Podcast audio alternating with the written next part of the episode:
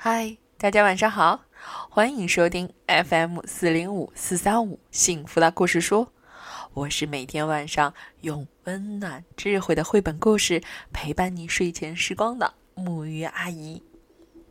其实绘本的内容相当的丰富，除了有丰富的艺术性之外，还有更多的内涵。经常会在那些有趣的小故事当中分享给孩子们非常有意义的智慧。比如说，我们今天听到的这个故事就是这样。这是来自英国加比·格尔德萨克的《牛奶去哪了》。让我们开始听故事吧。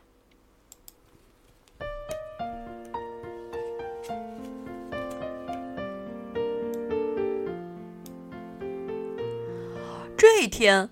农场主弗瑞德先生又开始自吹自擂了。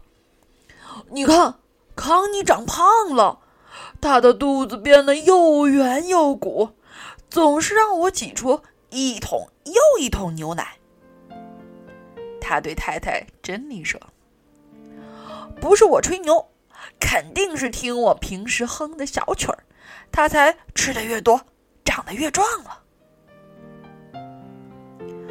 珍妮看着母牛康妮说：“嗯，我觉得吧，康妮是不是？”可是弗瑞德正忙着哼小曲儿，什么都没听见。第二天，母牛康妮摇摇摆摆的走进了挤奶房，农场的其他动物就围在一起闲聊。我觉得康妮长胖了。母鸡还得咯咯地说：“你不觉得康妮要当妈妈了吗？”老马哈利问。一听这话，大伙儿都兴奋起来。可过了一个星期，弗瑞德的自我感觉不那么好了。康妮的牛奶都不见了，他嘀咕着。是不是我哼错了小曲儿？弗瑞德闭上眼睛，开始哼小曲儿。老麦先生有头奶牛，可是没有我优秀。看着康妮的纯正牛奶，口口美味，酸溜溜。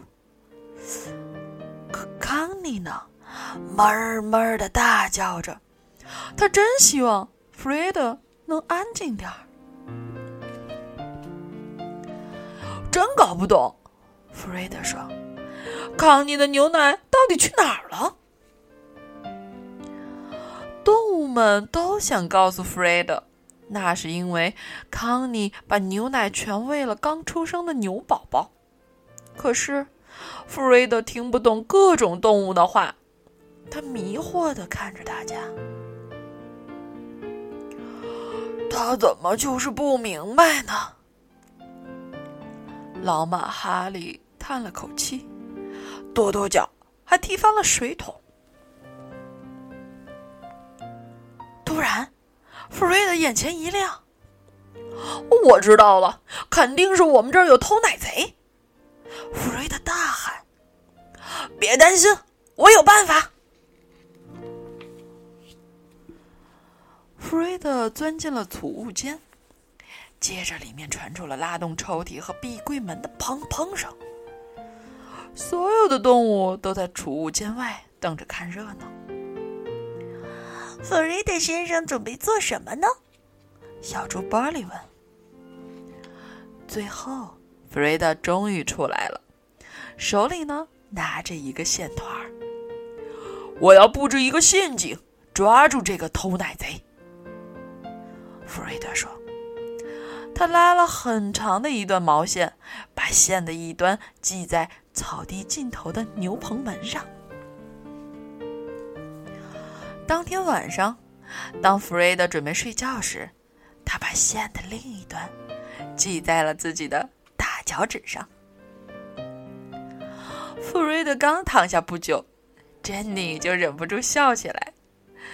弗瑞德，你不觉得康妮是……哎。不过，弗瑞德已经睡着了。弗瑞德才睡了几分钟，就感到大脚趾上的毛线在动。哦，我的天啊！弗瑞德咕哝着从床上跳起来，他透过窗户盯着外面，原来是一只咕咕咕咕叫的猫头鹰停在毛线上休息。给我走开！弗瑞德大喊，用手晃了晃毛线。很快，动物们都被吵醒了。第二天一早，动物们都无精打采的。母鸡海蒂召集大家开会讨论。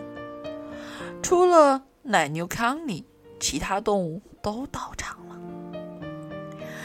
是该想想办法，让弗瑞德先生知道康妮的事儿了。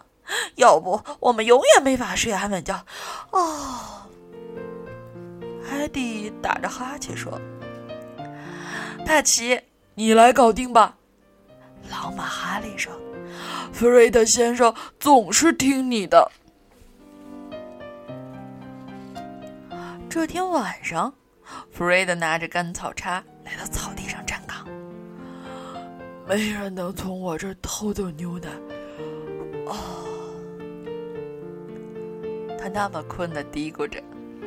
慢慢的，小心翼翼的，弗瑞德开始数奶牛。一、二、哦，数数却让他越来越困了。三、四，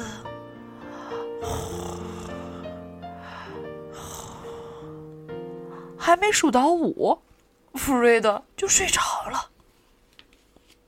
不过，小狗帕奇可不想让弗瑞德一直这么睡下去。汪汪汪！他叫了起来：“什么在哪儿？”弗瑞德一下子就醒了。汪汪汪汪！帕奇叫上他往山上跑去。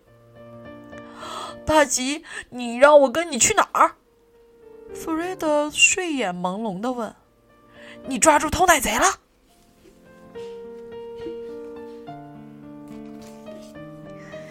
帕奇带着弗瑞德来到草地高坡上的旧牛舍。弗瑞德用手电筒照了照四周，发现康妮待在角落里，偷奶贼也在这儿。原来是一只非常漂亮的小牛。啊，康妮，原来你一直在喂自己的小宝宝。弗瑞德恍然大悟。怪不得这几天没有牛奶。第二天，弗瑞德的自我感觉又变好了。